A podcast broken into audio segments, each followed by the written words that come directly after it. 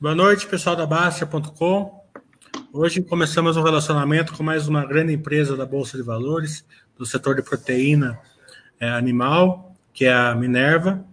É, a Minerva, eu tenho acompanhado pelas redes sociais, eles têm um interesse muito grande em aproximar a empresa do acionista minoritário, isso deu muito conforto para a gente, para procurar a empresa e para começar a fazer um relacionamento aí é, é Baster Minerva. É, claro que todo mundo sabe que to, toda live que a gente faz é sempre no sentido educacional, nunca é, da maneira de, do sentido de indicar empresas para compra ou venda de ações. A gente procura dar é, condições para vocês estudarem a empresa e daí vocês olham se querem ser, é, decidem se querem ser acionista da empresa ou não. É, lembrando que sempre em lives é algum assunto de futuro é, escapa, né? intencionalmente ou não, né? porque a gente sempre pergunta alguma coisa também, é, mas pre, é, premissas que podem ser é, vinculadas aqui nessa live não quer dizer que vão se concretizar no futuro. Condições de mercado podem fazer com que elas não ocorram. É, então, boa noite, Danilo. O Danilo é um, é um RI aí que eu tenho acompanhado, é, que sabe a importância do investidor pessoa física e responde corretamente a isso. E principalmente ele tem a chave da picanha, né? Então a gente tem que tratar ele muito bem aqui na Baster para ver se sobra um churrasco em algum momento. Aí. Boa noite, Danilo. Tudo de bom para você. Obrigado pela, pela oportunidade de, aproximação com a Minerva. Uh, a gente está tá à disposição de vocês aí. Boa noite, João. Boa noite aí a toda a comunidade da Baster. Uh, eu, eu, em nome da Minerva, quem agradeço aí a oportunidade. Como você falou, é, a gente tem aí tentado desenvolver um trabalho para se aproximar cada vez mais de todos os stakeholders. E a pessoa física é uma parte bastante relevante, integrante aí é, do mercado, né?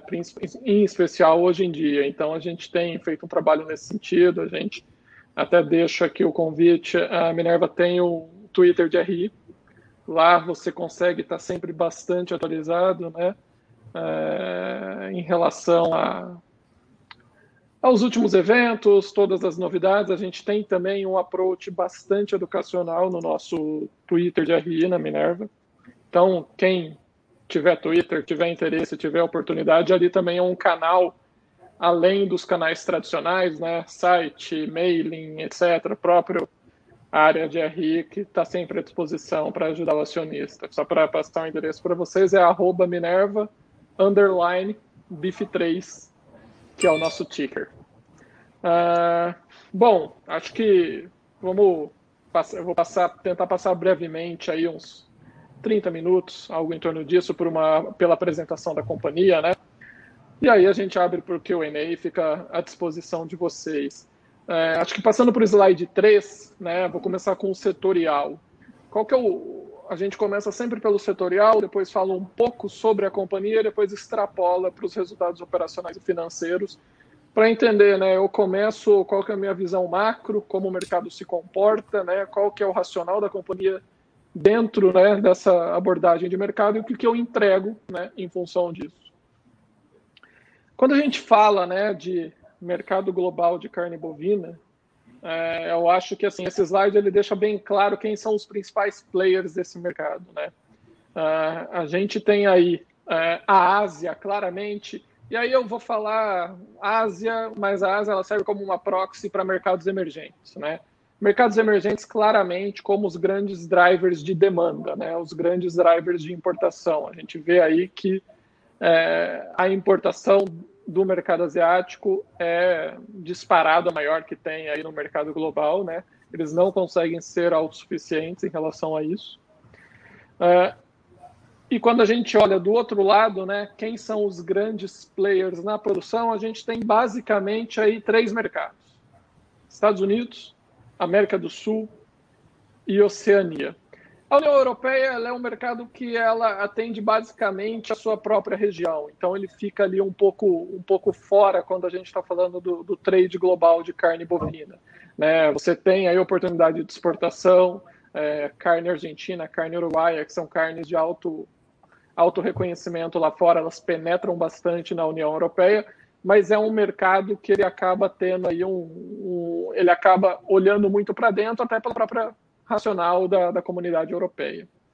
Vocês devem ter olhado que tem a Índia aí, que é um, é um negócio um pouco diferente, né? Todo mundo pensa, poxa, a Índia não tem aquela questão da vaca, né, ser um animal sagrado. Sim, é exatamente isso. Mas quando a gente fala de Índia, essa produção que você vê de Índia, o rebanho de Índia, que também é um rebanho bastante relevante, a gente está falando de rebanho de búfalos.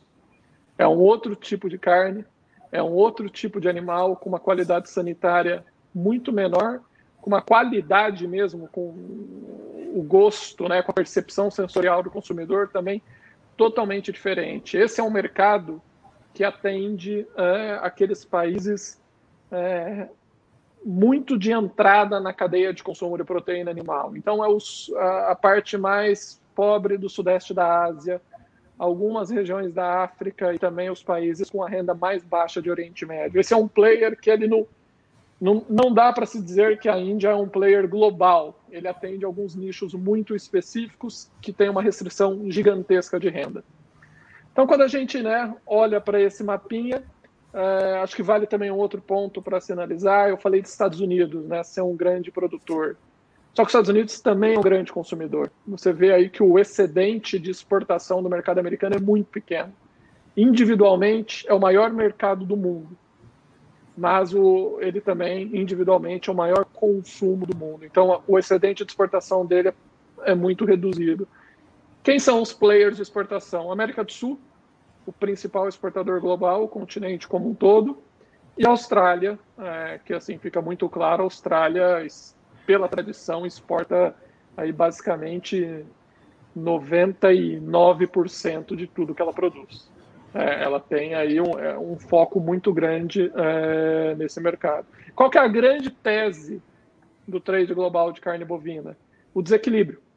Né? Se a gente passar para o próximo slide, é, acho que a gente vai conseguir perceber isso. O que, que é, quando eu falo desequilíbrio, é o desequilíbrio entre oferta e demanda. Né? Por um lado, o que, que é oferta? A oferta é eu ter um rebanho em condições de estar incrementando a produção ano após ano. Por outro, a demanda é a, a demanda pelo consumo de carne bovina, que a gente, como eu falei, tem crescido e tem sendo aquecida ano após ano, principalmente nos mercados emergentes que, que é consumo de carne bovina? Eu vou falar mais para frente. A função de renda. Quanto maior a sua renda, maior a sua capacidade, a sua propensão marginal, isso é papo de economista, a consumir. Né? Você se aproxima cada vez mais de incrementar o seu consumo. Quando a gente olha, né, pensando nessa equação oferta e demanda, é, esse desequilíbrio ele já começa a surgir na ponta da oferta, né? Aqui fica bastante claro, esses são os principais rebanhos do mundo. E claramente a gente percebe aí um, um declínio ao longo do tempo, né? É, nos principais países. O mercado americano ele tem o que a gente chama esse movimento do ciclo, né? Ele teve ali, é, você teve o desincentivo ali por volta do final dos anos 2000, 2010, e aí você começa a ter um cenário onde a, o incentivo para o pecuarista em produzir, em reter animal e aumentar rebanho e oferecer para a indústria, ele acaba sendo grande, o que faz com que o rebanho cresça. Canadá, México, China, Rússia são regiões onde é difícil produzir é, gado, é difícil produzir carne bovina.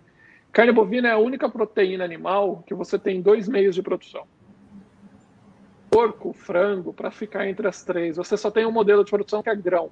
É, é um, a gente costuma falar que é um business de grão. Você tem que ser eficiente nesse processo e entregar o animal ali em condições, um, num econômico que faça sentido para você produzir a carne no final. Proteína bovina, além do grão, ela permite produzir a pasto. E a produção a pasto, ela fica restrita a algumas poucas regiões. América do Sul, é uma região que tem todas as condições naturais para produzir a pasto. Parte do rebanho da Austrália, ele também é a Austrália, ela parte da produção dela também é a pasto. Te diria ali que 40%, algo em torno disso. Então, assim, é, produzir é, carne bovina, você fica ou exposto à volatilidade das commodities, isso é bastante difícil para você conseguir ter um planejamento aí é, mais alongado e ter uma produção com, consistentemente crescente, ou você fica exposto à produção a pasto, que permite que você consiga ter ser mais efetivo e, principalmente, ter uma estrutura de custos muito mais eficiente. A produção a pasto ela é 40%, 50% mais barata do que, é, por exemplo, a produção dos Estados Unidos via grãos, a produção australiana via grãos e etc. Por isso que a gente é, enxerga, começa a enxergar nesse mercado um movimento muito olhando lá para trás, é, que, em teoria econômica de Davi Ricardo, né, de você se concentrar aonde você tem vantagens competitivas. E é isso que acontece aí na indústria de, de carne bovina. Quer dizer, a América do Sul, passando para o próximo slide, você vai ver que a América do Sul é a única região no mundo onde o rebanho cresce com consistência. É, a Colômbia, a Colômbia é um player que tem se desenvolvido cada vez mais nesse mercado e hoje ele tem um rebanho do tamanho da Austrália para ter noção da magnitude do protagonismo que a Colômbia pode alcançar no mercado global. O Paraguai fez esse movimento, tem feito esse movimento já há alguns anos, já tem aí uma certa exposição relevante no trade global. O Brasil, de longe, é, o principal player. A Argentina né, e Uruguai, players bastante tradicionais. A Argentina ela teve o, o desincentivo ali na época do kirchnerismo, né, na produção de carne bovina, por isso que você vê aquele vale. Mas desde então, é, a Argentina tem retomado o protagonismo no mercado global. A Argentina é uma carne premium é, em qualquer lugar do mundo, você posiciona a carne argentina com prêmio ante a qualquer outro tipo de, de carne bovina dos, dos demais players. E o Uruguai é um player semelhante à Argentina. Né? É um player, até eu te diria, semelhante à Austrália. É um lugar onde você tem mais animal do que gente. Então ele exporta basicamente 90%, 95% de tudo que produz. Enquanto nos demais países da América do Sul é o contrário. Você exporta só uma fração do que você produz. Uh, então, nesse contexto, quer dizer, dentro da ótica de equilíbrio, olhando para a oferta, eu tenho três grandes players globais: Estados Unidos, Austrália e América do Sul. E só um desses players tem conseguido entregar crescimento de rebanho, que é a matéria-prima para carne bovina, e crescimento de produção. É, eu não citei lá atrás, mas a Austrália, o que acontece com a Austrália que ele está aquele patamar de rebanho tão baixo? Condição climática. A Austrália ela tem um rebanho é, para esse ano, projeção do governo australiano, no menor nível dos últimos 30 anos. Ela vai ter uma produção e exportação de carne quase 20 a 25% menor do que foi no ano anterior. Então, dentro de um contexto com uma demanda aquecida, eu tenho um cenário que a oferta está restrita e, eu tenho apenas um player que tem conseguido entregar crescimento de oferta é, para atender essa demanda que cresce. Passando para o próximo slide, né? Uh, e aí falando de demanda, como eu falei, né? Uh, esse é o outro lado da equação. O que é demanda? O que é consumo de carne bovina? São três grandes fatores, né? Carne bovina é função de renda. Né? A gente costuma dizer que carne bovina é o último milestone na cadeia de consumo de proteína animal. É frango, é porco, conforme a renda vai sendo incrementada, você vai consumindo carne bovina. É, aqui na América do Sul, a gente tem um, um costume de consumir muito, né? O consumo per capita do continente é alguma coisa ali na casa de 40, 45 quilos em média né, por habitante. Isso é quase três vezes a média per capita global. Isso é quase 10 vezes o consumo per capita de carne bovina da China. Só para ter uma noção. É, por que, que a gente consome muito aqui? Porque a produção aqui é muito mais barata. Né? Então, tradicionalmente, culturalmente, a gente, o continente sul-americano sempre a, ah, se aproveitou dessa variável, dessa vantagem competitiva e tem um consumo bastante forte. Então, consumo de carne bovina é, primeiro, função de renda. Renda cresce, renda dos emergentes cresce, você aumenta o seu consumo. Segundo, função de urbanização. É mais fácil acessar a carne bovina, que é um produto perecível, que exige aí uma série de controles sanitários, na cidade. Então, conforme a população migra para a cidade, ela tem um acesso muito mais facilitado à carne bovina. E terceiro, que aí isso vale muito para a Ásia e para o Oriente Médio, que é padrão ocidental de consumo.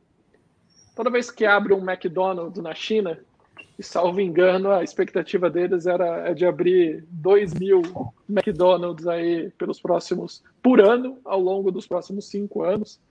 Não é que o McDonald's vai se tornar um consumidor meu, eu vou, eu vou fornecer carne para o McDonald's. É que aquele chinês vai ter a oportunidade de se aproximar do consumo de carne bovina. Aquele chinês que consumia, eles têm o costume de consumir no hot pot, né, que é a sopinha com um pedacinho de carne. Aquele chinês que consumia um hot pot com carne bovina uma vez a cada 15 dias, ele vai consumir um hot pot e um hambúrguer é, a cada 15 dias. E isso vai gerar uma atração de demanda, vai gerar uma aproximação que vai incentivar um consumo cada vez maior. A gente vê esse cenário aqui muito claro é, no gráfico de importação de China e Hong Kong, né, é, de carne bovina e ao longo do tempo. Assim, nos últimos é, cinco anos, por assim dizer, o, o, crescimento ele foi exponencial. E isso vai continuar crescendo. Embaixo, né, a gente vê também claramente, né, consumidor de carne bovina é classe média global, é a partir de classe média global, né, que tem o grande driver de consumo.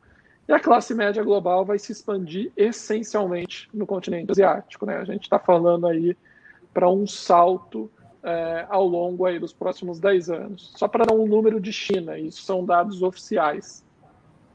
A China pretende, até 2026, incorporar na classe média chinesa, para padrões chineses, 300 milhões de pessoas. É, é um, é um, é um Estados Unidos né, dentro de um extrato da sociedade que tem capacidade de renda, hábitos de consumo, de aumentar ou de iniciar o consumo de carne bovina. É, isso tem um impacto assim brutal é, no consumo, na demanda, na importação. E aí, quando a gente olha para o lado, esse gráfico é um pouco curto, né, porque ele olha ano contra ano, aquele dado de Austrália que eu falei, você vê aí que é, você tem um grande destaque, especialmente para o Brasil, né, na exportação aí é, de carne bovina aí para enfim, do ponto de vista global, né, para todos os mercados. A gente fala muito de Ásia, né, mas o Brasil ele tem acesso aí a, a América do Sul em si, ela tem acesso a praticamente 100% da demanda global. É, você tem players como Uruguai, e Argentina bastante premium, que acessam aí é, mercados bastante premium. Você tem players com, como o Brasil que ainda não acessam, por exemplo, o mercado como o Japão, mas é um player de escala. É um player que na China que faz um consumo de escala é, acaba sendo bastante relevante. Passando, né, uh, para o próximo slide. Uh, a gente fala aí um pouco, né, aquilo que eu, que eu tenho sinalizado. A, a América do Sul, ela tem cada vez mais se tornado, né, o, player relevante é, nesse mercado. A gente costuma dizer que o que está acontecendo hoje com a carne bovina, né, sob a ótica de oferta e demanda, é muito similar ao que aconteceu com o minério de ferro há 15, 20 anos atrás. É, o super ciclo de investimento chinês em infraestrutura, etc. e tal, Agora você está tendo aí um, um, ciclo de demanda por alimentos mais sofisticados, por proteína animal, etc., que vai impactar os players produtores. E, de novo, a gente volta para a tese do desequilíbrio. Desequilíbrio gigantesco. A gente precisa ter em mente que a oferta de carne bovina é inelástica. É, para eu produzir um animal que esteja pronto para o abate, não é do dia para a noite. Eu não consigo incrementar o meu volume de produção hoje eu preciso aí pelo menos 24 meses em mercados com zootecnia sofisticada, como Estados Unidos e Austrália. Às vezes alguma coisa ali em torno de 12 a, 20 me a 24 meses. Em mercados como o Brasil, que ainda né, precisa fazer um, um catch-up nessa questão, você aí acaba, a gente costuma falar aí na casa de 24 meses. Né? Então, é, é um desequilíbrio que se acentua também por essa condição do ciclo de negócio. A oferta é inelástica, a demanda cresce mas a oferta é inelástica. Ela demora para se recompor. Uh, América do Sul se destaca claramente como né, vem crescendo aí nos últimos anos o grande player exportador por eficiência e por capacidade de produção. Né? Uh, aqui, logo do lado direito, aquela tese que eu falei da estrutura né, de produção de custos muito competitiva. Quer dizer, a Argentina, que é uma carne extremamente premium, premium eu tenho aí quase 50% de desconto em comparação com o, o, custo médio né, por quilo do gado nos Estados Unidos e na Austrália. Então, imagina a rentabilidade de uma operação com a carne argentina. É, você consegue uma precificação muito alta e o seu custo de produção é muito baixo. É, e aqui a gente está falando de uma média, né? é uma média aí dos últimos dois anos, basicamente, para tentar não distorcer essa comparação. A gente tem que lembrar que a gente está na América do Sul, a volatilidade da moeda é bem forte, geralmente é sempre na ótica da desvalorização, então assim essa competitividade ela está ainda mais relevante. E isso reflete no que tem acontecido nos últimos meses, né? Se a oferta é inelástica e a demanda cresce, os clientes importadores precisam se posicionar. Eles precisam buscar alternativas. E é o que a gente tem percebido nos últimos dois, três anos, essa chuva de abertura de novos mercados é, de diversos países. A Indonésia, por exemplo, abriu para o Brasil, Estados Unidos, que abriu para a Argentina dois anos atrás e reabriu para o Brasil nesse ano. O Japão, que é um mercado muito relevante, é um dos mercados mais caros do mundo, a maior rentabilidade que você consegue fazer hoje em dia, é, usualmente no mercado japonês. Ele abriu para o Uruguai, ele está discutindo a abertura para Brasil e para Argentina. Qual que é o racional? A oferta está restrita, eu preciso me posicionar, senão eu vou ficar sem produto. Passando aí uh, ah, para o próximo slide, acho que é um, é um bom resumo de, de tudo isso que eu falei, né? A América do Sul, né, claramente se posicionando o continente, né, como grande player global, e aí o Brasil se destaca nisso, né, na exportação e na produção de carne bovina. Então, o que que qual que deve ser o resultado disso? A gente está passando por um momento onde a América do Sul ela está deixando de ser ou um dos players relevantes ou mais um player nesse trade global de carne bovina para ser efetivamente o player protagonista, o, o price maker que a gente fala. Aquele player que consegue ali pilotar o mercado e sinalizar para onde o mercado vai. É, estrutura de custos extremamente competitiva, capacidade de crescimento de rebanho. Crescer rebanho a pasto é disponibilidade de terra, o que a gente tem. Disponibilidade de água, o que também a gente tem no continente. E trabalho barato. Né? Tudo isso gera essa matriz, uma estrutura de custos muito competitiva. Então, dentro desse contexto de uma demanda emergente crescendo cada vez mais, especialmente de Ásia, acho que vale pontuar também o Oriente Médio. Né? A população muçulmana é a que mais cresce no mundo e tem uma restrição à proteína. Ela não pode consumir a proteína de porco. Nesse sentido, você tem uma limitação do tipo de proteína que pode consumir, também é um grande vetor de crescimento que a gente tem é, tido aí nos últimos anos de carne bovina. Então, dentro desse contexto, quem é o player que vai atender essa grande demanda que tem surgindo é a América do Sul. Não tem outro player em condições de atender. Passando aí uh, para o próximo, acho que começar a falar um pouco sobre a companhia, né? É, falar um pouco aí da estratégia, né, do posicionamento da Minerva dentro desse contexto. Depois a gente fala um pouco aí de resultado financeiro, de números, enfim. Aqui acho que é um, é um breve timeline né, da Minerva. Uh, a companhia ela tem origem ali, a família fundadora ela atua né, no agronegócio ali desde o final da década de 50. Né? A primeira operação da Minerva do ponto de vista de uh, produtora de carne foi em 1992, a nossa planta em Barretos. Né? Hoje a gente está falando de uma companhia aí espalhada pelo continente, 25 plantas, é, com operação em Brasil, Argentina, Paraguai, Uruguai, Colômbia e operação de distribuição no Chile. Né? O Chile ele me traz o benefício logístico que é o acesso ao Pacífico, é um mercado consumidor também relevante porque a produção do Chile é, é muito pequena no continente. Uh, a gente está falando de uma empresa aí, EBITDA, nos últimos 12 meses, da casa de 2,1 bi, né? Uh, e é um, uma empresa que é, ela tem o footprint dela totalmente, né, a sua exposição operacional totalmente concentrada na América do Sul. E isso é muito alinhado com a nossa estratégia. Quer dizer, utilizar a plataforma produtiva do continente, explorar todas as vantagens competitivas na produção, como eu falei uh, há pouco, para né, operar do ponto de vista de uma plataforma eficiente, bastante competitiva do ponto de vista de exportação.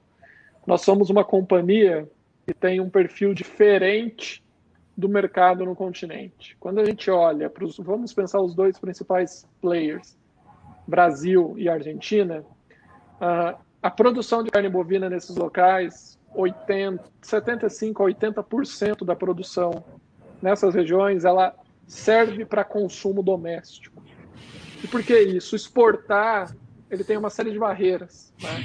Exportar, você tem aí que ter aí uma série de investimentos, fazer alguns investimentos para ter condições sanitárias, condições tecnológicas, de maneira que você consiga acessar, né, ter a licença para exportação e acessar é, determinados mercados. Tem um esforço de capital de giro. Né? Imagina só, eu estou enviando produto para a China são 60 dias no navio, 70 dias no navio. Então, assim, o capital de giro implicado nisso acaba sendo também bastante relevante. É, você tem o esforço de know-how também, né, de acessar os clientes, conhecer os mercados, ter operação lá fora, ter os escritórios comerciais lá fora, que te dê esse benefício. Então, nesse contexto, o nosso perfil é totalmente o oposto. A Minerva ela exporta 75%, essa é uma média histórica de toda a nossa produção. Né? Isso é, é, é um ponto bastante relevante é, da nossa operação, porque, como eu tenho sinalizado, a, a exportação ela te traz aí uma capacidade de rentabilidade muito mais atrativa. Né? Eu consigo col colocar esse produto lá fora é, de uma maneira que me gere um retorno muito mais eficiente do que simplesmente ficar restrito ao mercado doméstico. Isso também é um ponto que acaba contribuindo muito do ponto de vista de volatilidade, né? É, eu não tenho ali uma concentração exclusiva no mercado doméstico. Né? Por exemplo, um cenário como esse que a gente tem passado, de coronavírus, um mercado emergente que vai passar por uma recessão econômica, isso acaba sendo um problema né, se eu tivesse a restrição na minha operação só nesse mercado. E além disso, como eu citei há pouco, a barreira de entrada. São poucos os players da exportação. São poucos que têm condições de ser exportador. Se eu pegar os três grandes é, operadores do mercado no Brasil. Vamos usar Brasil como exemplo. A Minerva e os outros dois, acho que todo mundo sabe quem são. Uh, esses, dois, esses três players representam 30%, 35% de todo o abate e produção do mercado brasileiro. Ou seja, um mercado muito fragmentado, a gente tem. Se eu fizer análise é, na ótica da exportação, os mesmos três players representam aí alguma coisa na casa de 85 a 90% da exportação. Fica muito claro nesse racional a barreira de entrada que é para que você se torne um exportador. Não é fácil, não é simples, exige investimento, exige aí uma série de uh, medidas que, que, enfim, vão, vão amadurecendo ao longo do tempo. Passando para o próximo. Uh, aqui um pouco né, do, do que eu falei da nossa distribuição geográfica. É, são 25 plantas de abate, eu tenho mais três plantas de processados, uma no Brasil e duas na Argentina. A minha capacidade de abate hoje é na casa aí de 26.200 cabeças dia. É, recentemente a gente aumentou essa operação é, com a aquisição de uma planta na Colômbia. A gente só tinha uma operação na Colômbia, uma planta na Colômbia aquis, fez aquisição de uma segunda agora um, um mês e meio atrás, dois meses atrás. Uh, eu sou o maior exportador da América do Sul. Eu tenho aí um market share que oscila entre 18% a 20%. América do Sul representando aí 35%, entre 35% e 40% do trade global de carne bovina, significa que eu tenho aí, na, em, em teoria, 8% do mercado mundial. Né? É essa do mercado mundial do ponto de vista de exportação. É essa a minha exposição. Eu sou líder na exportação no Uruguai, desculpa, no Paraguai, na Argentina e na Colômbia. Eu sou vice-líder na exportação no Uruguai e no Brasil. Acho que isso também assim deixa muito claro essa nossa, esse nosso foco né, na exportação, uh, esse alinhamento com a nossa estratégia de utilizar a América do Sul, explorar as vantagens competitivas do continente na produção de carnes e ser aí um, um exportador relevante na plataforma global. Passando para o próximo slide, acho que aqui fica bem claro é, esse racional de estar espalhado pelo continente. É, acho que ficou, ficou bastante claro que, é, ok, produzir e exportar via América do Sul é atrativo, porque tem uma estrutura de custos bastante eficiente, você consegue ser muito mais competitivo. Perfeito. Por que então você não fica só no Brasil, que tem o maior rebanho? Ou na Argentina, que a carne tem um o produto tem um prêmio, um prêmio aí junto ao consumidor final? E aí tem um conceito de mitigação de risco. É, o trade global, né, a exportação, o mercado global de carne bovina, ele tem aí, é, ele pode ser impactado por algumas barreiras, barreiras sanitárias, barreiras comerciais, barreiras políticas, barreiras sanitárias, barreiras é, sanitárias travestidas de é, barreiras comerciais. Em, então, assim, é um mercado competitivo e que existe aí sempre discussões, alinhamentos entre os governos para uh, ah, você conseguir posicionar o seu produto. Então, o fato de eu estar espalhado pelo continente, ele me dá essa vantagem, ele me dá essa variável de mitigador de risco. Hoje, com a operação que eu tenho ali em 2017, né, que a gente olha o meu footprint atual, Brasil, Paraguai, Uruguai, Colômbia e Argentina, né, em 2017 eu fiz algumas aquisições que chegou nessa exposição geográfica atual. Eu acesso 100% da demanda global. Então, eu acesso, por exemplo, Japão e Coreia do Sul pelo Uruguai. Eu consigo acessar Japão e Coreia do Sul. Eu acesso a China pelo Brasil, pelo Uruguai e pela Argentina. Eu acesso a Rússia em todos os, em todos os mercados onde eu, eu opero. Isso permite com que eu tenha capacidade de arbitragem. É, o que, que eu quero dizer capacidade de arbitragem? Eu vou procurar sempre endereçar o produto para o cliente que fez a demanda uh, com a origem que eu tenha melhor patamar de rentabilidade. Isso é uma, é uma oportunidade que eu tenho na mão. O segundo ponto é o que eu falei, a mitigação do risco. Eu vou dar um exemplo muito claro. Em 2017, a Rússia baniu a carne bovina brasileira. É, a, a, Rússia sinalizou que existia um problema sanitário. É, quando ali, enfim, discussões por trás disso de que poderia haver aí questões comerciais. Mas, enfim, ela baniu a carne bovina brasileira. Aquele exportador do Brasil que acessa o mercado russo, é, ele ficou proibido de exportar para a Rússia, que na época era o principal um dos principais mercados aqui para o Brasil, um dos principais clientes. Eu, na Minerva, o que, que eu fiz? Tá bom, eu continuei atendendo o mercado russo, especialmente via Paraguai. Eu não perdi esse cliente, eu não perdi essa demanda, eu simplesmente redirecionei essa demanda.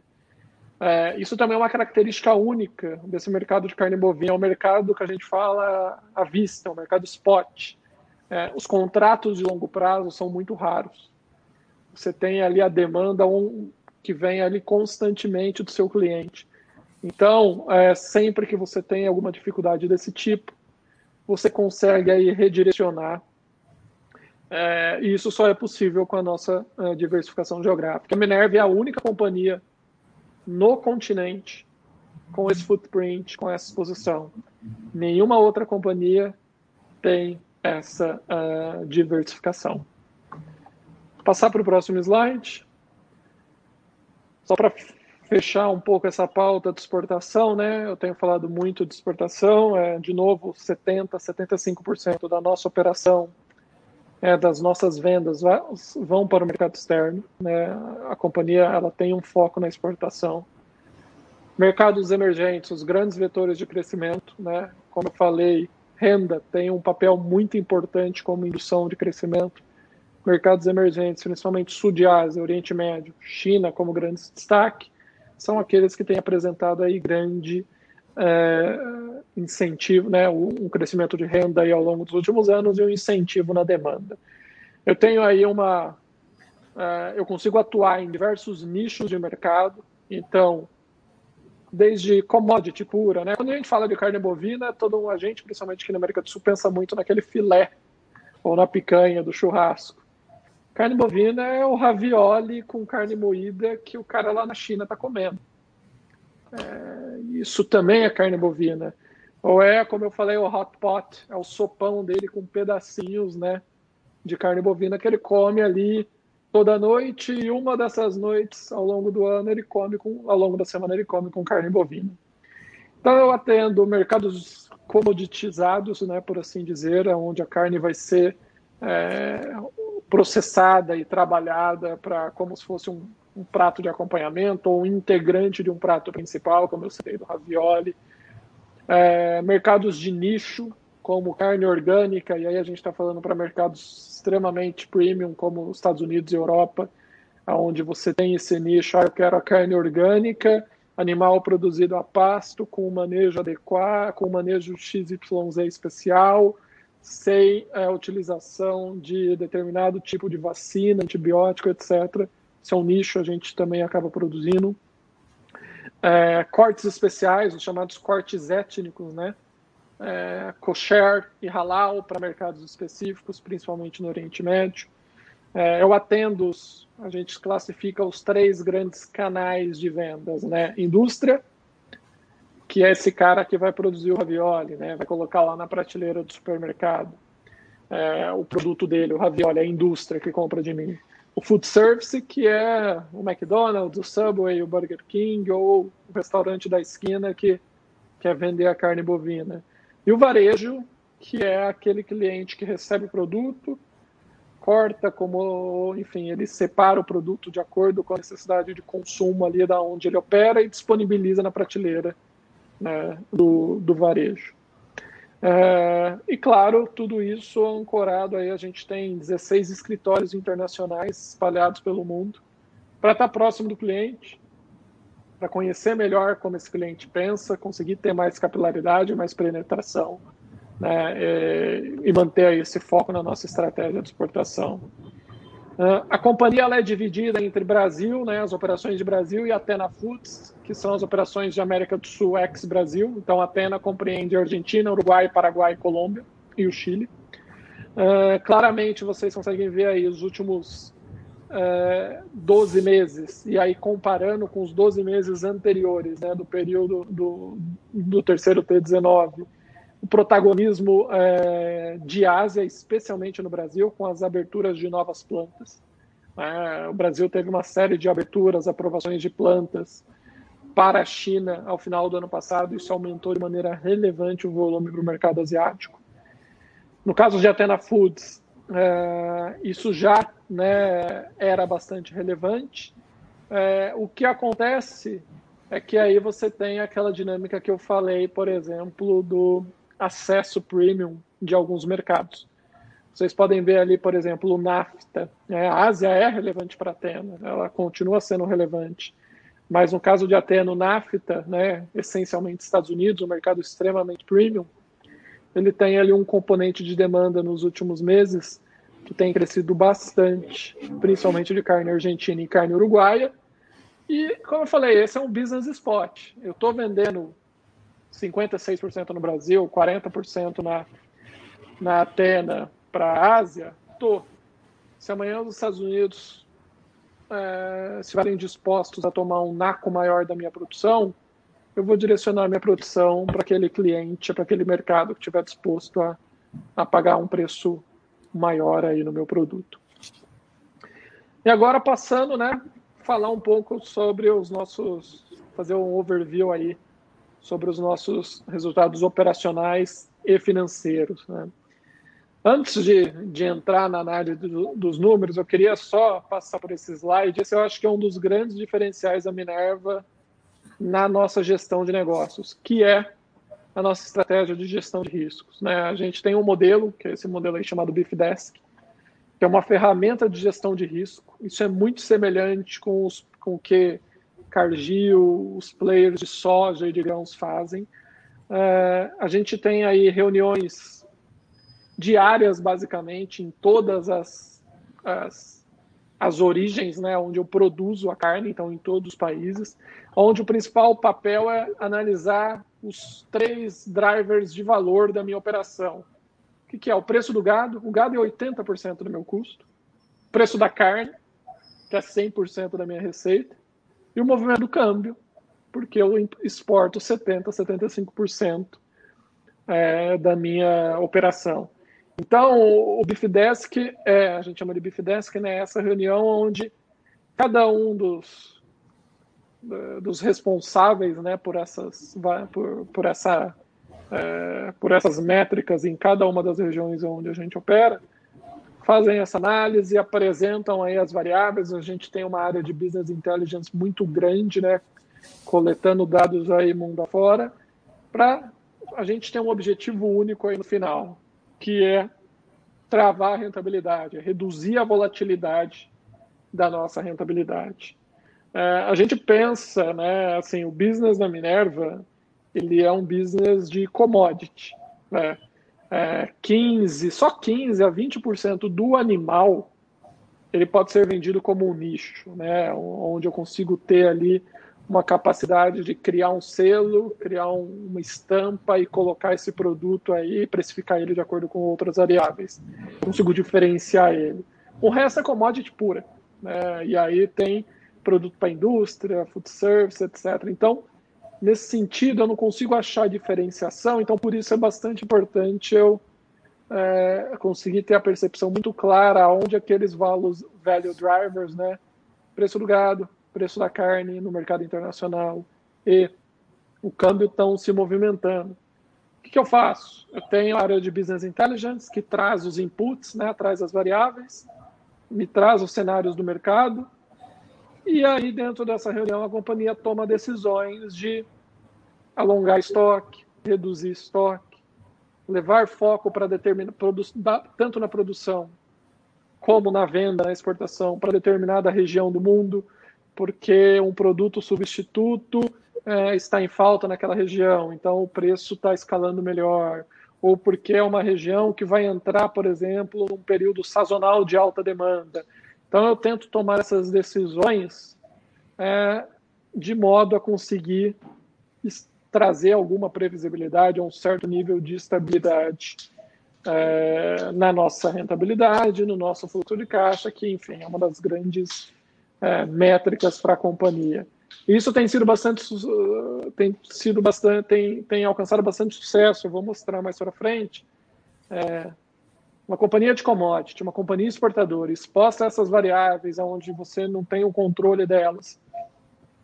E ainda assim nós temos, é, comparando com o setor, então nem se fala com os outros players, uh, notadamente a margem mais estável né, com menor nível de volatilidade ali é, dentro do nosso setor. É, é, acho que isso é, é, essa a gente costuma dizer o coração e o cérebro da companhia. Ele costuma, ele, ele consegue dar, trazer uma previsibilidade, trazer esse processo de mitigação e gestão de riscos que acaba sendo muito importante na condução da operação. Passando para o próximo slide, e aí falando um pouco de números, né? Como eu falei, a companhia dividida em Brasil e Atena Foods. A gente tem uma divisão de trading. Quando eu digo trading, é, eu sou um exportador, então eu tenho capilaridade, eu alcanço clientes. Existem produtores de diversos tipos de produtos alimentícios, outros, outras proteínas, etc., que não têm essa capilaridade, que não conseguem participar desse jogo lá fora. E aí, nesse caso, eu consigo prestar um serviço. Né? Eu uso da minha expertise, do meu know-how e presto serviço para esse tipo de cliente. Também dentro de trading a gente tem o trading de gado vivo. É, algumas regiões do mundo importam gado vivo para ser abatido no próprio país, por questão religiosa e por questão econômica, né? Você tem ali também uma questão de mercados com uh, mercados menores, aonde a inflação de alimentos tem um impacto relevante é, você importando o gado vivo, criando esse estoque, você consegue pilotar qual é o melhor momento para você estar tá operando, para você estar tá produzindo esse produto para atender o mercado doméstico. Mas basicamente, Brasil e Atena Foods são os dois, os nossas duas grandes divisões. Como eu falei, Ásia é o grande destaque, é, vem crescendo aí é, ao longo do tempo nas exportações, quase 50% hoje. É, Américas, quando eu digo Américas, é continente sul-americano, quase 50% em 12 meses, né? Continente sul-americano, é, continente, desculpa, latino-americano, isso não contempla Estados Unidos e Canadá, que fica alocado ali em cima no NAFTA, né? Comunidade dos Estados Independentes é uma. É, um, é, a gente está falando de Rússia, de países ali, antigos países satélites da União Soviética, União Europeia e Oriente Médio. Né? Esse acho que são os, os grandes mercados que a, que a gente tem operado. Uh, utilização de capacidade é bastante importante para entender né, o quão eficiente a companhia tem utilizado o seu ativo né, na produção. Quando a gente olha para a utilização da capacidade num frigorífico no, na América do Sul, você tem um limite. É, você uma utilização, o máximo de eficiência que você vai alcançar é ali na casa dos seus 90%. Você precisa deixar espaço para limpeza, para manutenção, para fazer, enfim, para fazer ajustes do ponto de vista sanitário. Então você nunca, os, os 90% é o 100% de um frigorífico na América do Sul. Se você for para os Estados Unidos, para a Austrália, em função de tecnologia, você consegue, de repente, ter um patamar um pouquinho mais alto. Uh, a gente tem uma média aí ao torno de 80%, e nesse ano ela ficou ali ao redor de 73% no consolidado, por uma razão muito simples: coronavírus. Né? Eu tive aí que reduzir o meu nível de operação, implementei uma série de medidas restritivas, distanciamento, etc. e tal, para que eu evitasse o risco de algum surto sanitário, de algum surto de coronavírus dentro das minhas plantas, que impactasse a produção, que gerasse alguma reclamação, seja regulatória dos governos, seja de empregados, dos nossos colaboradores, seja dos clientes, questionando se existe algum risco de contaminação. E aí é um ponto que eu queria enfatizar aqui. Ao longo de todo esse período, a Minerva foi a única, plan a única empresa dentre as grandes, dentre os principais players do mercado no continente, que não teve nenhuma planta parada, onde a produção foi suspensa ou teve que ser parada por reclamação de cliente, por reclamação de colaboradores ou por questionamentos por parte do governo, né, de que você estava tendo surtos, etc. E tal. A gente teve ali uma, é, uma eficiência muito grande em conseguir é, endereçar um modelo de operação um pouco mais lento, mas que permitisse que a gente operasse com segurança e continuamente. Passando aí para o próximo slide. Uh, acho que quando a gente falando aí um pouco do, do financeiro, né, a receita líquida vem, vem crescendo com consistência, isso é reflexo de volume, reflexo de preço, né? Preços na exportação têm sido aí bastante atrativos. Acho que é importante, quando a gente olha para esses números de, de resultado, é entender a sazonalidade do negócio. Primeiro semestre é sempre um semestre fraco, terceiro e quarto trimestre são os trimestres mais fortes. Então, por isso que você sempre tem essa escadinha né, quando você olha aí ao longo do ano. Uh, não foi de, não tem sido não tem sido diferente esse ano. Esse ano acho que uma única pontuação é, e aí principalmente do ponto de vista de rentabilidade a rentabilidade do terceiro tri foi do segundo tri foi recorde 13.5 aí tem uma simetria muito grande ao pico do coronavírus aí do ponto de vista global. Então o que que aconteceu? O estresse do câmbio acabou contribuindo muito e os preços internacionais estavam em patamares assim super elevados. Qual que foi o racional disso? Eu tive um grande player de mercado fora do mercado no primeiro trimestre, porque a China estava toda fechada, vocês devem lembrar bem. No segundo trimestre, o restante do mundo começou a ser muito fortemente impactado, ou seja, a produção começou a ficar mais lenta, mais devagar, Só que o principal player global, que era a China, começou cada vez mais aumentar a demanda dele, porque tinha que reconstruir o estoque, porque ele passou um trimestre praticamente parado, e tinha que dar tração para o seu consumo é, natural. Então eu tive um, além disso, teve os, é, vocês devem lembrar bem, os Estados Unidos teve um impacto muito grande na produção de carne. É, isso abriu oportunidade aqui para os players sul-americanos na exportação para os Estados Unidos. Então, esse cenário todo levou um segundo trimestre muito, muito forte. Uh, mas acho que fica clara ali a tendência. É, terceiro e quarto TRI bastante atrativos, né, com margens bem fortes. Aqui também fica claro, se a gente olha para os últimos 12 meses, é, o, o EBITDA né, ele tem oscilado aí ao redor de 10%, né, entre 9,5% e 10,5%, 11% aí nos 11, 11,5% nos últimos dois trimestres, como efeito dessa, desse movimento que eu tenho falado, movimento macro, né, de desequilíbrio entre oferta e demanda, grande demanda chinesa, esse movimento pontual do coronavírus que puxou câmbio, puxou preços, então que acaba contribuindo também para esse cenário. Passando para o próximo slide, né? É, falando um pouco de alavancagem, né? Todo aquele nosso crescimento, aquele footprint que a gente alcançou em 2017, ele foi financiado via dívida. Então aí a companhia ela tem aí um desde 2017, após a aquisição dos ativos lá do Mercosul, nosso foco passou a ser geração de caixa, redução da alavancagem e do perfil de risco da companhia. A performance operacional foi muito importante, né? Vocês têm, têm visto aí o, o EBITDA crescente, geração de caixa crescente, né? Quase 4 bi meio de free cash flow nos últimos uh, quatro, nos últimos três anos, né? Nesse período aí entre final de 17 até agora. Além disso, a gente teve também algumas iniciativas do ponto de vista para equilibrar a estrutura de capital, levar um pouco de equity para a estrutura, não só dívida. O follow-on de ações, agora em janeiro recente, levantou um bi. Né? E os warrants, que foi a, a gente teve um aumento de capital privado lá atrás, em 2018, final de 2018, ele levantou um bi também, e ele deixou no mercado basicamente um bilhão em direitos de subscrição que podem ser exercidos pelos acionistas até dezembro de 2021 a um preço de 6,42. Ou seja, ele está totalmente no dinheiro. Eu compro esse direito, permite que eu exerça ele a 6,42 para um papel que está valendo 10. É, ele está assim, é, é, sem, sem é, erro, sem. É, totalmente. Ele tem um incentivo muito grande para o exercício.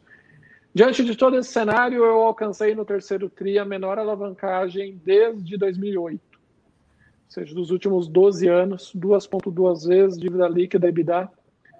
Eu ainda tenho 380 milhões de reais em direitos de subscrição que serão exercidos, ou seja, um caixa que vai entrar para a companhia. Se eu fizer o ajuste da minha alavancagem por esse caixa que vai entrar, eu vou estar ali no patamar de duas vezes. É, esse é o nosso target de alavancagem, essa é a nossa expectativa, esse é o nosso racional de uma estrutura de capital equilibrada. Algo ao redor de duas vezes, que permite que a gente tome iniciativas como essa recente, né, de gerar retorno ao acionista, como a distribuição de dividendos é, agora no último dia 13. Passando aí para o próximo slide, falando aí do fluxo de caixa, né, uma das nossas prioridades, como eu falei, assim, 12 trimestres consecutivos de gestão de caixa. Terceiro tri foram quase 600 milhões. Nos últimos 12 meses, 2 bilhões. Uh, a conversão de EBITDA em caixa provavelmente é a maior do setor, ao redor de 95%. Isso não é um trimestre pontual, isso é recorrente histórico aí ao longo dos últimos 12 trimestres. Essa é uma tendência que vai continuar, quer dizer, a companhia se desalavancou, o cenário de demanda continua bastante atrativo, então é, é, uma, é um movimento que se retroalimenta, né? continua gerando caixa, é, não existe aí um plano de expansão de investimento que venha aí demandar um investimento agressivo que possa consumir essa geração de caixa ao longo dos próximos anos. Então, a tese de desalavancagem ela veio para ficar, esse racional de duas vezes dívida líquida EBITDA, ele veio para ficar, esse é o nosso target. Então, quando a gente olha sobre a ótica de alocação de recursos, é, gerar retorno acionista, ele acaba sendo o foco, né, que a companhia tem perseguido desde lá de 2018, quando iniciou esse processo de alavancagem, e tem conseguido aí é, endereçar ao longo dos últimos trimestres. Então, cada vez mais a gente vai ver iniciativas como essa, programa de recompras que a gente abriu recentemente, é, o pagamento de antecipação de dividendos, né?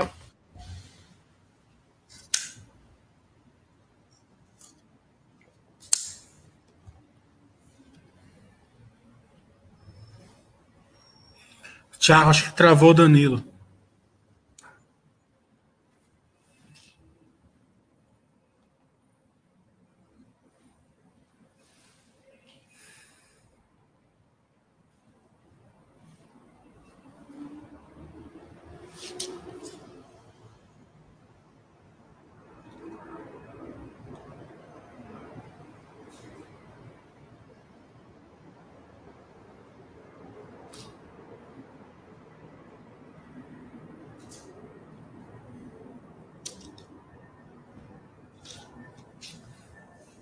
Ele vai tentar entrar de novo.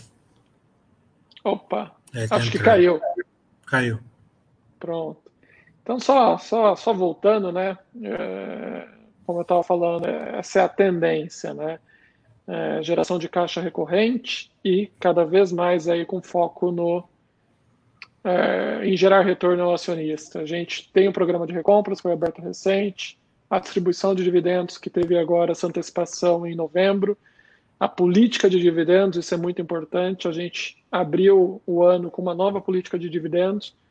Toda vez que eu encerro o ano fiscal com uma alavancagem abaixo de duas vezes e meia, o meu payout sobe para 50%.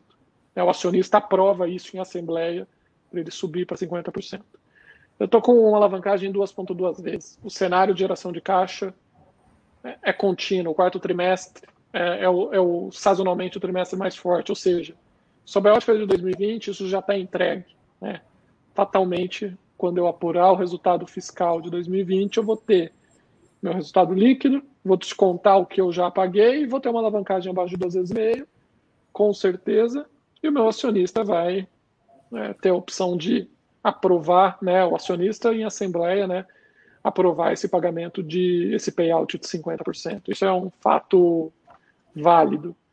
É, então, a, a, companhia, ela, esse processo de alavancagem, ele passa por isso. Né? Eu reduzi a alavancagem da companhia de modo com que é, boa parte do meu EBITDA, que antes ficava na mão do meu bond holder, do detentor de dívida, hoje, com uma alavancagem menor, com uma despesa financeira muito menor, eu consigo aí entregar esse retorno para o meu acionista. E aí, só para fechar, o último slide. A gente fala de alavancagem, estrutura de capital, né? Acho que aqui fica também passa um pouco desse cenário dos benefícios que a gente alcançou né, nesse movimento. É, a gente tem aí um, um, cenário bastante confortável do ponto de vista de amortização. Né? As grandes amortizações que eu tenho elas são ali é, para 26 e 28, que são os dois bonds que eu tenho lá fora. Né? É, eu tenho uma posição de caixa bastante saudável, all-time high, o recorde da companhia, 7,3 bi. Só abre espaço para no futuro reduzir um pouco o meu caixa, para que o cenário de coronavírus se desestressar, eu reduzo um pouco. Posso pagar, antecipar, pagar dívidas, reduzindo a despesa financeira e aumentando ainda mais a minha rentabilidade. Isso é, faz parte dessa trajetória. Uh, eu tenho um duration de dívida de quase cinco anos, né, como eu falei, bastante confortável. 80% da minha dívida é em moeda estrangeira. Só que eu tenho aí uma posição, eu tenho uma política de hedge bastante restrita que protege o meu balanço. Então, assim, o grande exemplo é esse ano. Né? É, o câmbio desvalorizou 40%, 50% e eu ainda assim, com 80% da dívida em moeda estrangeira, né, eu uh, entreguei aí é, uma forte desalavancagem. Eu abri o ano com três vezes e vou, devo entregar, fechar o ano ao redor de duas, 2,2 vezes. Né? Isso reflete a acuidade da nossa política de hedge. ela está disponível no site, é uma matriz de variáveis que tem as variáveis que impactam o hedge, que é preço do é o câmbio, preço do hedge e a minha alavancagem. E ali essa matriz é muito pragmática, ela, ela sinaliza qual é o patamar de proteção que eu tenho que ter. Hoje é 50% da minha exposição cambial de longo prazo. E como resultado de tudo isso, não poderia ser natural é, o reconhecimento, principalmente sob a ótica de estrutura de capital das agências de rating, né? Uh,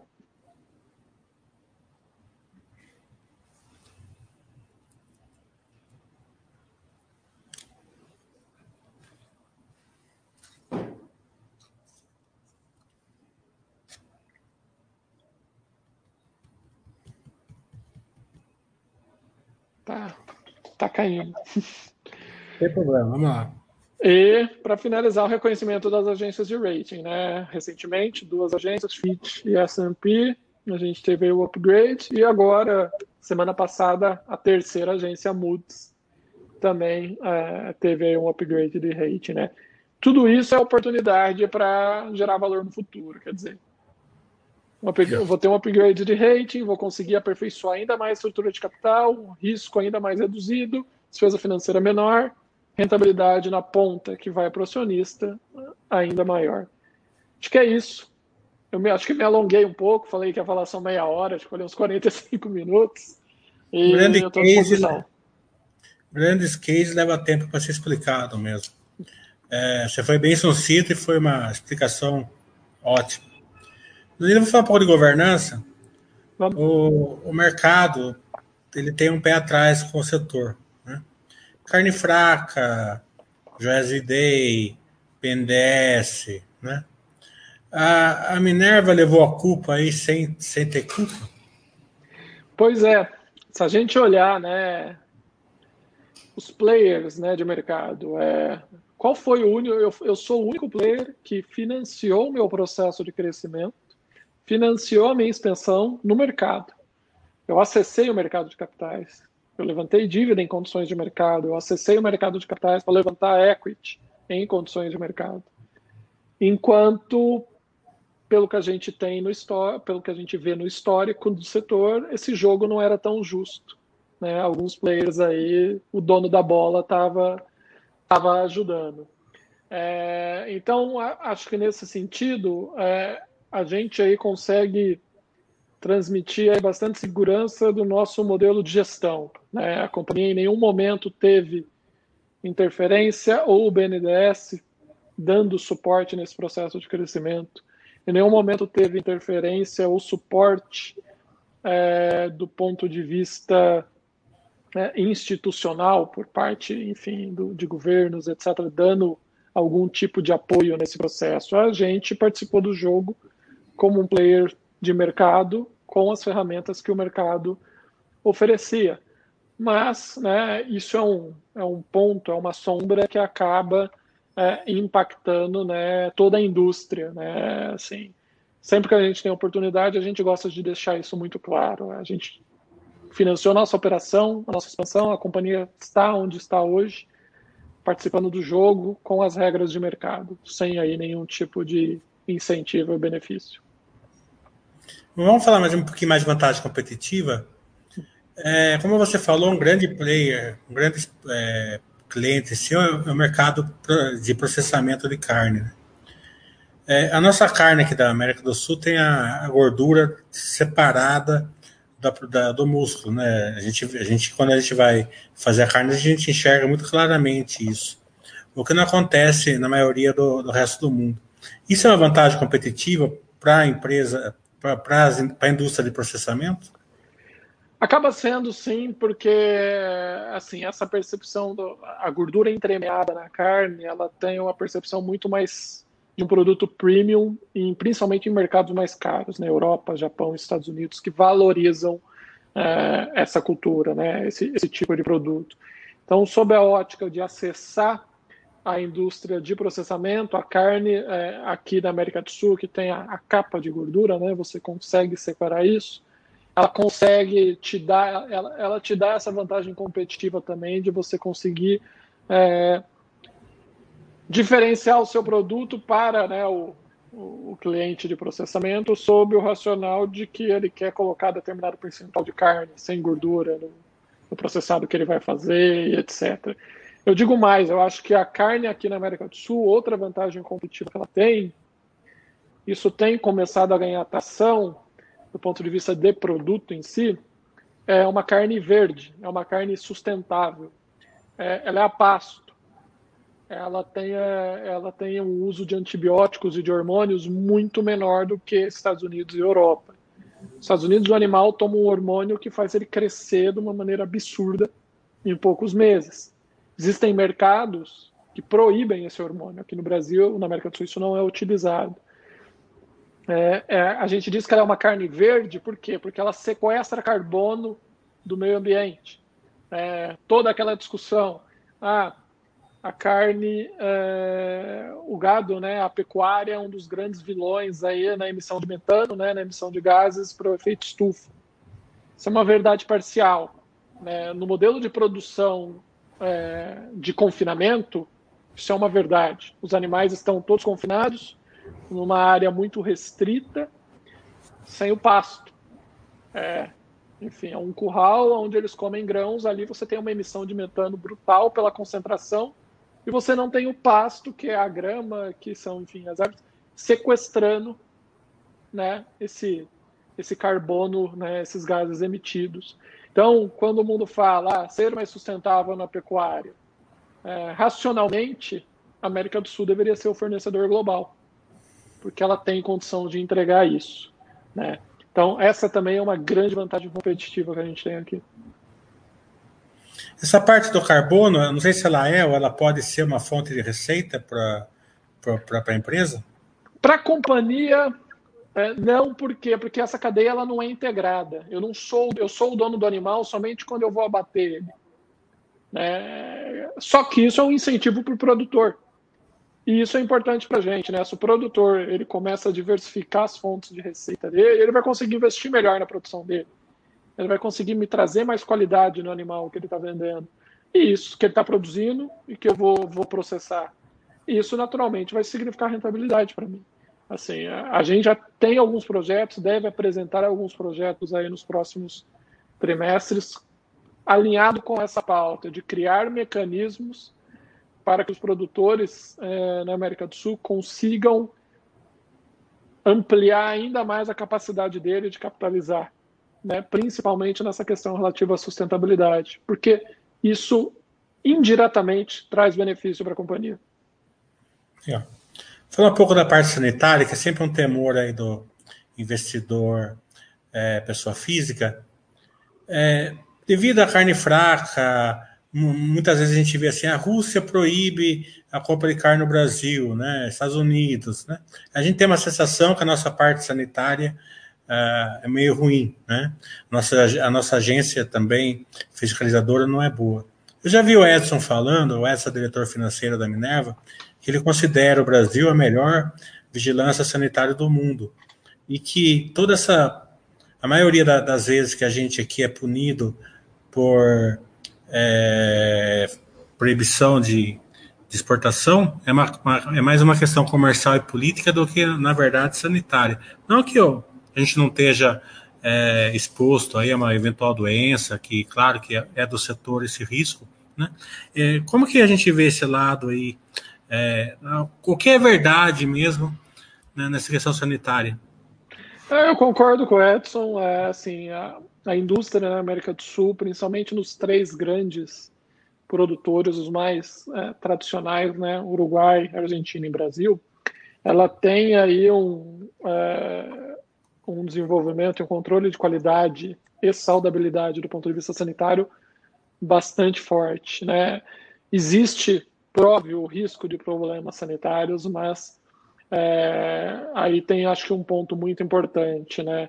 É, você tem que separar esse mercado entre, como eu falei lá no início, os players exportadores e os players voltados para o mercado doméstico.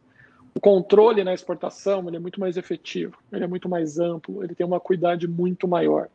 Exige investimento, exige tecnologia, exige inteligência de mercado, enfim, uma série de fatores. Por isso que é tão restrito. Uh, e sim, essa, uh, muitas dessas restrições, dessas medidas, elas são medidas com outras origens políticas, comerciais, travestidas de medidas sanitárias. O caso da Rússia que você citou é um exemplo claro. Existia uma discussão uh, lá atrás para que o Brasil aumentasse a importação de trigo da Rússia. E o Brasil tem as restrições por conta do acordo do Mercosul, né? Eu, é, eu tenho ali, eu tenho as restrições para, eu tinha restrições para estar tá fazendo isso, o mercado brasileiro. E houve uma retaliação no mercado russo, né? travestido de é, risco sanitário.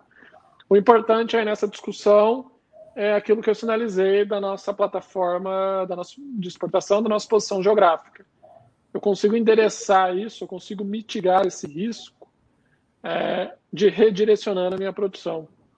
Quando eu digo redirecionar, pode-se pensar que é algo muito complexo, etc., mas não. É, vamos lá, hoje um, um cliente chinês me liga e ele pede um container de X toneladas de determinado tipo de carne ou de animal eu vou falar para ele, olha, eu posso te vender via Brasil, via Argentina e via Uruguai.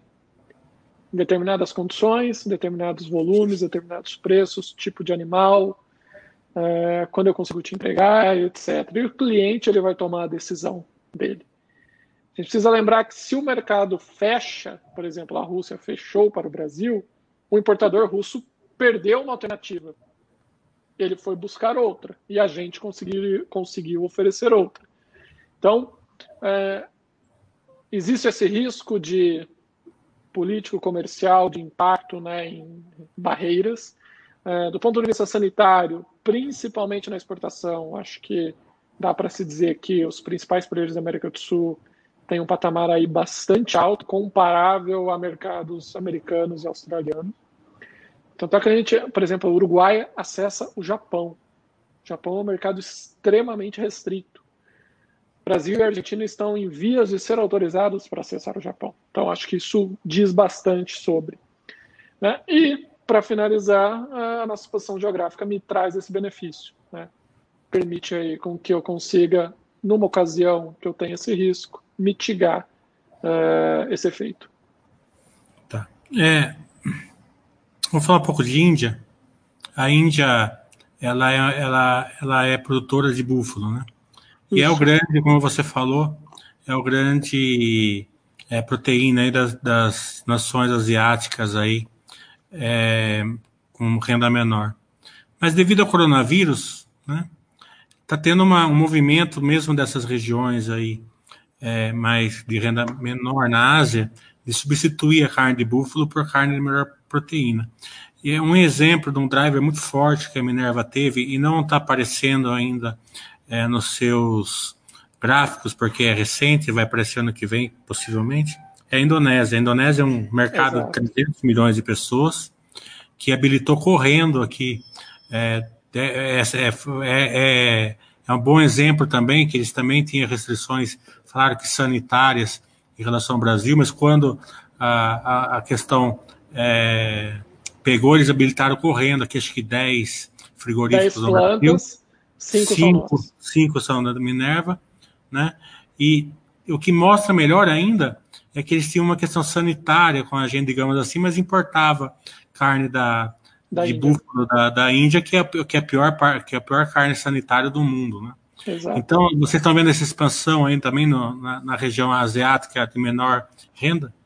Sim, sim. Assim, a, a, a carne indiana tem uma condição sanitária péssima, ela tem aí um patamar de preço mais reduzido, mas é uma indústria extremamente fragmentada, com nível de profissionalismo bastante reduzido também. Então, é, é uma indústria que ela não consegue também dar consistência. Né?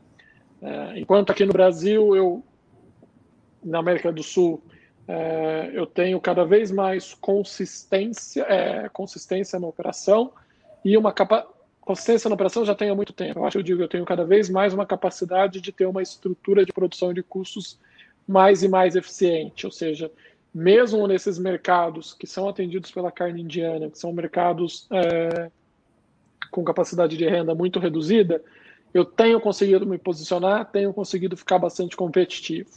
O exemplo da Indonésia é muito, muito bom. Né? A Indonésia ficou 10 anos é, para habilitar as plantas do Brasil. Aí a China começou a tomar conta do mundo e tomar volume do mundo todo, todos os players. Espera lá, agora eu vou, vou acelerar com isso, porque senão eu vou ficar para o final da fila e vou pagar caro. Né? Oferta inelástica, demanda crescendo, impacta preço. Uh, a Indonésia habilitou 10 plantas no Brasil, único país no continente autorização para exportar. Cinco são da Minerva. Quais são os pontos? Primeiro é o mercado halal. Né? Tem um corte étnico que já tem um prêmio na produção. Segundo, é um mercado que era atendido metade pela Índia, para aquela faixa da população do consumo aquela faixa da população de baixa renda do consumo muito esporádico, e metade pela Austrália, que era destinado para hotéis, restaurantes, parte da população que conseguia ter um consumo um pouco melhor. Qual é a situação que a Indonésia se meteu? É, a Índia com, dificu com, dificuldades na produção em função da pandemia, estava né? sofrendo bastante, reduziu os volumes. E a Austrália, dentro de um cenário onde ela tem uma produção caindo trimestre após trimestre e um mercado à vista, ela olha para a matriz de clientes dela e toma decisão: para quem que eu vou exportar os volumes limitados que eu tenho? E claramente a Indonésia não está entre os principais mercados. Então isso abriu uma oportunidade, principalmente para o Brasil, muito grande. O Brasil conseguiu se posicionar entre os dois. Né? uma carne que atende a população de baixa renda, alguns tipos de corte, algumas regiões que atendem a população de baixa renda, mas uma carne também de qualidade que consegue atender aí essa demanda é, um pouco de mais alta renda, de hotéis, essa demanda um pouco mais profissional. E esse tipo de movimento ele vai ser cada vez mais comum. É, Tailândia, Malásia, Singapura são regiões que têm crescido aí a demanda por carne da América do Sul.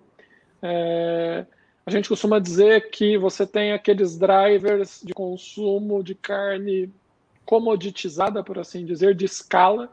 O Brasil é um produtor de escala.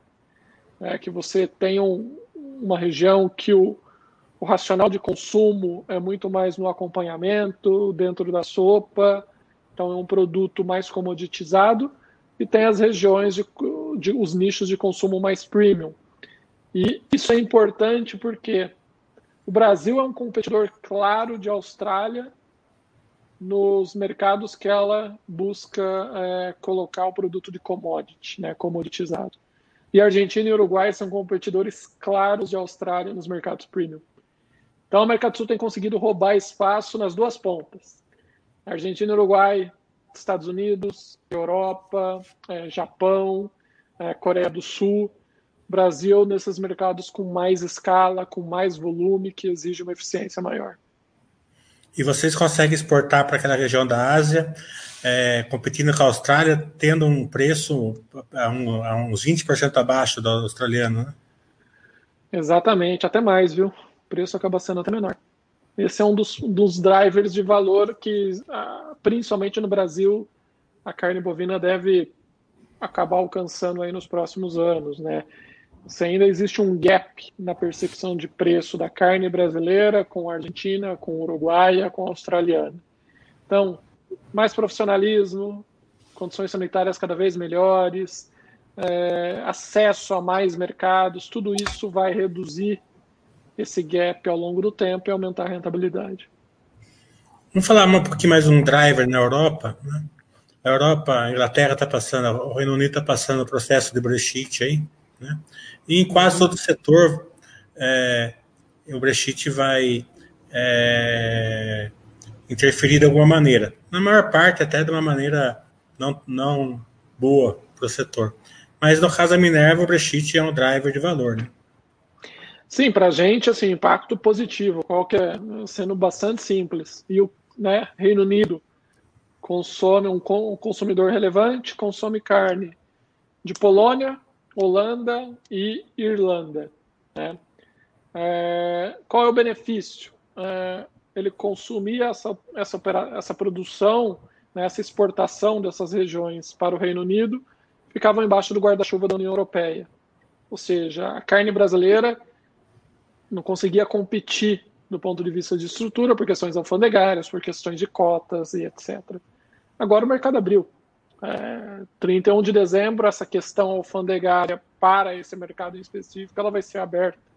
Então a carne brasileira ela vai chegar lá em condições alfandegárias, em condições de cota, igual a carne da Irlanda, igual a carne da Polônia, igual a carne da, da Holanda. E aí eu vou me beneficiar, porque em condições normais, sem restrições externas, como uma tarifa, etc., eu tenho uma estrutura de custos muito, muito mais competitiva. Então é, é uma grande oportunidade. Vamos responder 10, minutinhos de perguntas só que é o que a gente tem. Vamos lá. É, porque, como é o primeiro vídeo, a gente faz uma, um, um, vídeo mais de case, né, explicando a uhum. empresa, então a gente não consegue passar muito para perguntas e respostas. Então, o Salvador está perguntando Minerva, negócio de spread. Nesse sentido, como a companhia faz para desenvolver uma boa relação com os produtores de gado, mantendo um preço adequado de compra e, ao mesmo tempo, sua lucratividade? Eu acho que assim, a relação com produtores é essencial. A gente tem aí é, mais de, se eu não me engano, mais de 25 mil produtores que são origem né, dos nossos produtos, fornecedores. A gente tem aí uma área exclusivamente de, dedicada a se relacionar com os produtores, temos programas de apoio para ajudar esse cara também a desenvolver um animal adequado, um animal que atenda. Precisa lembrar que a gente é exportador. Né? o, produtor da exportação ele tem que ter um nível de é, investimento, ele tem que ter um nível de eficiência na produção dele bastante é, diferenciado, porque senão eu não consigo acessar o mercado lá fora. Por exemplo, é, Estados Unidos, Europa, China, eles exigem um, o pH da carne num determinado padrão. O que, que é pH da carne? O pH da carne é função direta do manejo se foi o manejo do animal foi adequado durante a vida dele, dos insumos, enfim, do, do modo de alimentação, dos nutrientes, que os insumos que foram passados para o animal. Então, o produtor da Minerva, né? Lembrando que eu sou 75% exportador, para que ele aí é, consiga se consiga ser um, um fornecedor efetivo da companhia, ele tem aí, né, todo, ele tem uma, ele tem que ser, a gente costuma dizer que é um cara com um nível mais alto de profissionalismo. E a gente procura apoiar e sempre ajudar nesse sentido, porque no fim do dia é a nosso pipeline de, de matéria-prima. E outro ponto importante, eu acho que é a questão da segurança. Essa é uma indústria que teve muitos problemas no passado no relacionamento produtor e é, companhias processadoras. É, acho que uma empresa com, de capital aberto, com quase 30 anos de operação, é, com basicamente 8% do trade global de carne bovina, maior exportador da América do Sul, traz uma confiança aí para o produtor em estar tá mantendo esse relacionamento, tá vendendo o animal dele, enfim, traz aí um, é, acho que um nível de confiança bastante, bastante efetivo. Pessoal, vi que tem bastante pergunta aqui de vocês é, mas não vai dar para responder. Então vocês mandem lá para o Henrique, ele responde diretamente para você. Vamos, vamos encerrar com uma questão muito é, importante é, do futuro da Minerva aí, que é a relação. E também eu não sei se você vai poder falar, mas se você não puder falar, você não fala. Você fala que não pode. Mas se você puder dar um follow-up aí do, do que está sendo vinculado na empresa, de uma possível joint venture aí entre a Minerva e uma, uma empresa da China. Tá. Posso falar em partes. Aí a gente acho que vai ajudar todo mundo. É, a gente está em uma discussão, né? É um, é um acordo que ainda está sendo discutido, só que o parceiro chinês já deu é, transparência nisso por questões regulatórias diferentes. Aqui no Brasil, eu só posso dar transparência nisso quando tiver assinado. Então, isso ainda está em discussão e, lógico, quando a gente alcançar esse momento, como sempre fez, vai dar todas as informações, vai prestar todas as informações para o mercado. Uh, a Minerva é uma exportadora, 70% a 75%, de novo, né, repetindo, uh, focada na exportação. China e Sudeste Asiático, China e Ásia é meu principal parceiro comercial. Eu sou um exportador que tem um foco muito grande, não só eu, o mercado funciona assim. É um foco muito grande no comércio B2B. Ou seja, o meu produto sai do continente aqui, chega na Ásia é, e boa parte dele é, é vendido para o distribuidor, ou seja, fica na mão do distribuidor. Então, eu não acesso, em muitos casos, o final da cadeia aquele produto até vai acessar o final da cadeia. O distribuidor compra para colocar no varejo, compra para colocar no food service, compra para colocar na indústria. Mas eu não acesso o final da cadeia. Uh, o racional da JV é com um grupo chinês, é, informação pública que chama Greenland, né, acabou saindo em vários locais. É um conglomerado chinês de negócios que tem desde real estate até varejo, etc., como, enfim, os grandes conglomerados chineses. Mas qual que é o racional por trás de toda essa discussão? Uma parceria é, desse tipo, primeiro, ela me permite capilaridade. Né? É, eu deixo de ser aquele player que vou pegar o produto no porto e entregar no porto e passo a ganhar capilaridade nas pequenas cidades de 6, 7, 8 milhões de habitantes do interior da China. Eu consigo acessar esses mercados. É, uma parceria com um player que conhece a China, ela me dá inteligência de mercado. É, eu consigo entender como o mercado se comporta, que tipo de produto, né, eu consigo ter mais acuidade, que tipo de produto esse mercado está disposto a pagar um prêmio, está disposto a consumir mais, como é a sazonalidade disso, enfim, eu crio uma capacidade de inteligência de mercado muito relevante. E, diante disso, permite também com que eu consiga exportar com mais valor agregado. É, eu consigo exportar com maior valor agregado. É, por quê? É, eu posso exportar para a China a commodity, a carcaça do animal, eu posso exportar as caixas com determinados tipos de cortes, digamos, mais robustos, que aí vão ser parados na indústria, no food service ou no varejo como eu também posso né, conseguir endereçar para aquele mercado produto mais customizado, que, de, que pode ir direto para a prateleira. E isso traz mais rentabilidade, isso agrega rentabilidade, isso agrega é, margem. Por que da parceria? Qual o racional também da parceria? É, como eu falei, é um conglomerado de negócios, ou seja, esse cara ele já tem ativos logísticos, capacidade de armazenamento a frio, que me permitiriam me beneficiar desse tipo de operação sem, sem investir basicamente em ativo fixo. Né? É, esse é um racional bastante interessante. E sob a ótica dele, por que, que faz sentido? Porque eu sou um grande produtor e o maior exportador da América do Sul, eu consigo dar consistência para ele na oferta de um produto que a demanda só cresce no mercado onde ele opera. Então é, é um racional que traz benefícios aí para os dois lados e a gente espera aí, num curto prazo, estar tá conseguindo anunciar isso para vocês. Danilo, muito obrigado. Agradeço ao Edson, é, que, é o, que, é o diretor, que é o diretor financeiro, financeiro. né? É, e todo o pessoal da Minerva, Thaís também muito é, solícita, né? É, e também é, quero dizer que a gente está aberto na Baster para qualquer demanda que vocês tiverem, quiser fazer uma pesquisa com o acionista pessoa física, o que vocês acharem que a Baster pode servir, a gente está à disposição de vocês.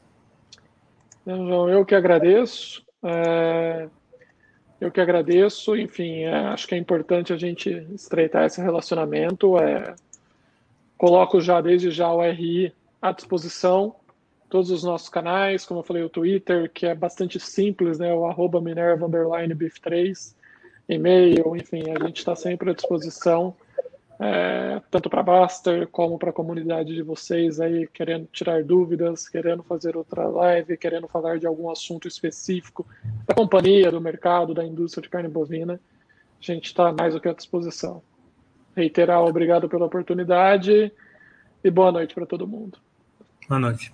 Tiago?